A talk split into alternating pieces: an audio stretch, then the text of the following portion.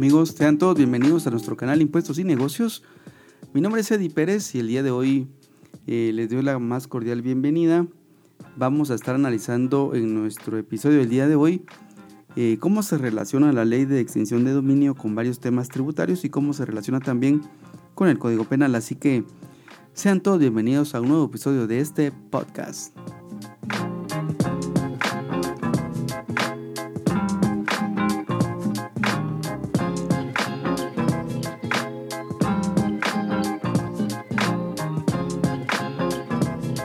Bueno, y para entrar en materia ya con este asunto tan interesante, vamos a tener que eh, conocer lo que establece la ley de extinción de dominio. Como ustedes saben, este es un decreto que ya tiene varios años en Guatemala, es el decreto 55-2010, y para esto nos vamos a tener que referir a lo que establece el artículo 2 de esta norma, donde establece las definiciones. Este artículo 2 establece que para la aplicación de la presente ley regirán las definiciones siguientes. Y tenemos el inciso A, donde habla de las actividades ilícitas o delictivas. De acuerdo con este inciso, se indica de que se entenderán por actividades ilícitas o delictivas que darán lugar a la aplicación de la presente ley las acciones u omisiones tipificadas como delitos cometidos por la delincuencia común o por la organizada. Siguientes, entonces tenemos varios incisos y vamos a repasar cuáles son los incisos que realmente nos aplican en cuanto al tema tributario. Y para eso nos tenemos que ir al inciso número A5, donde se establece de que eh, se, se, considera como actividad sujeto de extinción de dominio el fraude, la colusión, el cohecho pasivo y activo, la evasión, cooperación en la evasión, evasión culposa, asesinato cuando se realice por precio, recompensa, promesa o de ánimo de lucro, plagio o secuestro, estafa propia cuando el agraviado sea el Estado, estafa mediante información contable cuando el agraviado sea el Estado y sobre esto último vamos a ponerle mucho ojo a la quiebra fraudulenta y también en el inciso A6 se establece como actividad que da, que da lugar al tema de la extensión de dominio está la defraudación aduanera y el contrabando aduanero.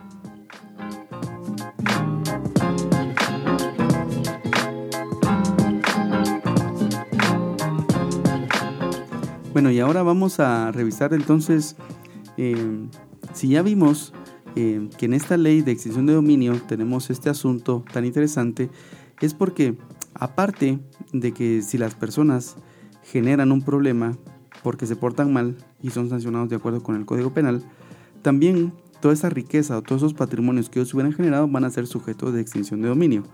Ahora revisemos el Código Penal para ver cómo se tipifican cada una de las situaciones como delitos. El tema de la estafa mediante información contable lo vamos a encontrar en el artículo 271 del Código Penal y este artículo dice lo siguiente. Los auditores, contadores, expertos, directores, gerentes, liquidadores o empleados de entidad bancaria o mercantil, sociedades o cooperativas que en sus dictámenes o comunicaciones al público o en sus informes, memorias o proposiciones o en la formación de los inventarios o balances consignaren con ánimo de defraudar, atraer inversiones o de aparentar una situación económica que no tiene hechos contrarios a la verdad, incompletos o simulados, serán sancionados con prisión de 6 meses a 5 años y multa de 100 a 5 mil quetzales. Bueno, entonces, ¿qué sucede? Que prácticamente el tema de la, informa de la estafa mediante información contable, aparte de tener una sanción de tipo penal, también va a tener una sanción de acuerdo con la ley de extinción de dominio. Respecto al tema de quiebra fraudulenta, pues aquí nos tenemos que referir a lo que establece el Código Penal también en el artículo 348, donde se establece que el comerciante que haya sido declarado en quiebra fraudulenta será sancionado con prisión de 2 a 10 años e inhabilitación especial por doble tiempo de la condena. Entonces, si ustedes se dan cuenta, aparte de, de esa sanción de ir a prisión, también los patrimonios que se hubieran generado a través de esa quiebra fraudulenta van a ser extinguidos de acuerdo con la ley de extinción de dominio.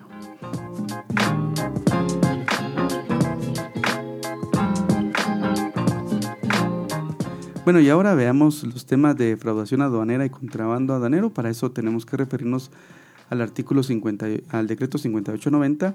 Y en el artículo 1 se establece lo siguiente.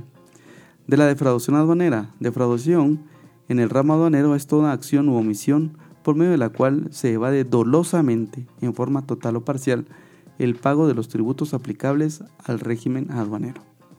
También constituye defraudación la violación de las normas y aplicación indebida de las prohibiciones o restricciones previstas en la legislación aduanera, con el propósito de procurar la obtención de una ventaja infringiendo esa legislación.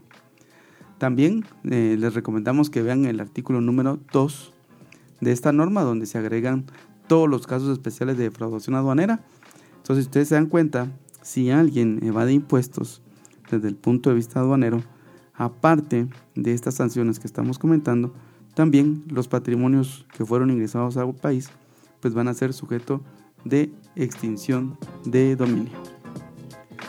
Y luego, respecto al tema del contrabando aduanero, para eso nos tenemos que referir al artículo número 4, siempre el decreto 5890, y ahí se establece que constituye contrabando en el ramo aduanero la introducción o extracción clandestina al y del país de mercancías de cualquier clase, origen o procedencia evadiendo la intervención de las autoridades aduaneras, aunque ello no cause perjuicio fiscal.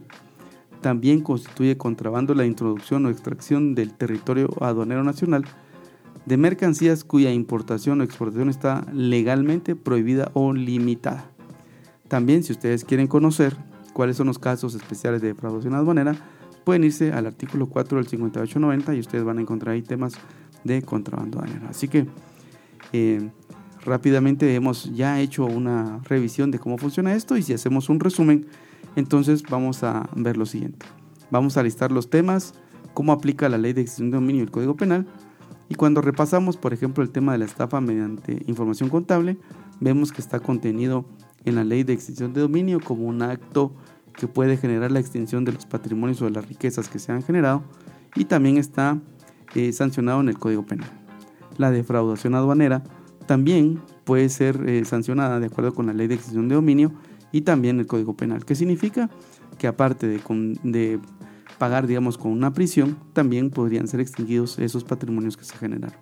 Y por último, el contrabando aduanero también está contenido en la ley de extinción de dominio y también en el Código Penal. Así que, pues hay que tener muchísimo cuidado y tomar en cuenta estas situaciones porque una situación de estas puede dar lugar a que una persona pues pueda tener problemas no solo en el ámbito tributario, sino que en el ámbito penal y consecuente de acuerdo con la ley de extinción de dominio.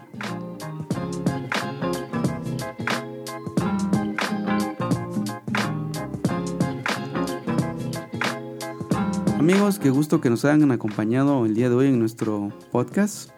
Queremos recordarles que tenemos varios recursos para ustedes para que puedan aprender muchísimo de impuestos. El primero de ellos es nuestro canal Impuestos y Negocios, que ustedes lo van a poder encontrar en Spotify, en Anchor o en Google Podcast, en casi la mayor parte de, eh, portales de podcasting. Eh, acá ustedes van a poder encontrar más de 60 episodios en temas eh, de impuestos, donde ustedes van a poder aprender muchísimo, pero muchísimo del tema impositivo en Guatemala.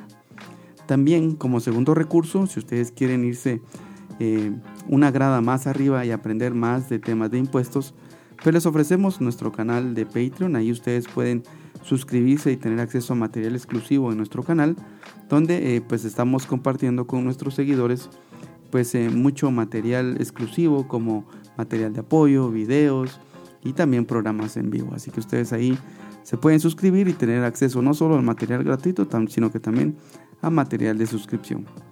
Y finalmente tenemos nuestro libro Impuestos sobre la Renta Corporativo.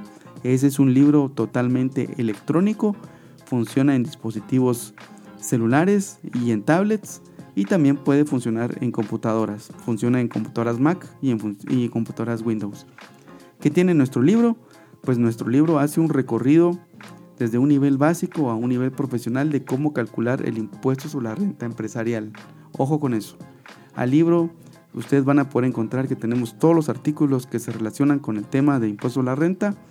Le hemos agregado comentarios, explicaciones, relación con otras leyes tributarias. El libro incluye diagramas, ejemplos, partidas contables, incluye muchísimos recursos para que ustedes puedan pues tener ese ascenso a un nivel profesional en cuanto al tema de la aplicación del impuesto a la renta. Pero lo más importante es que el libro incluye videos, es algo que le hemos agregado como una innovación propia para que tenga muchísimo más eh, recursos la persona que lo está utilizando. Y este libro ya incluye las reformas tributarias del año 2021 que precisamente aplican para las líneas aéreas. Así que si ustedes lo compran el día de hoy, ya el libro está totalmente actualizado y ya incluye estas reformas tributarias. Amigos, eh, les deseo todo lo mejor. Con esto pues ya vamos concluyendo nuestro podcast. Nos vemos el día lunes por acá. Les mando un gran abrazo. Como siempre, por favor, si quieren plantearme algún tema que toquemos en nuestro canal, pues me pueden escribir a Instagram. Estamos también en LinkedIn, en nuestra página de Facebook o bien en nuestro canal de Patreon.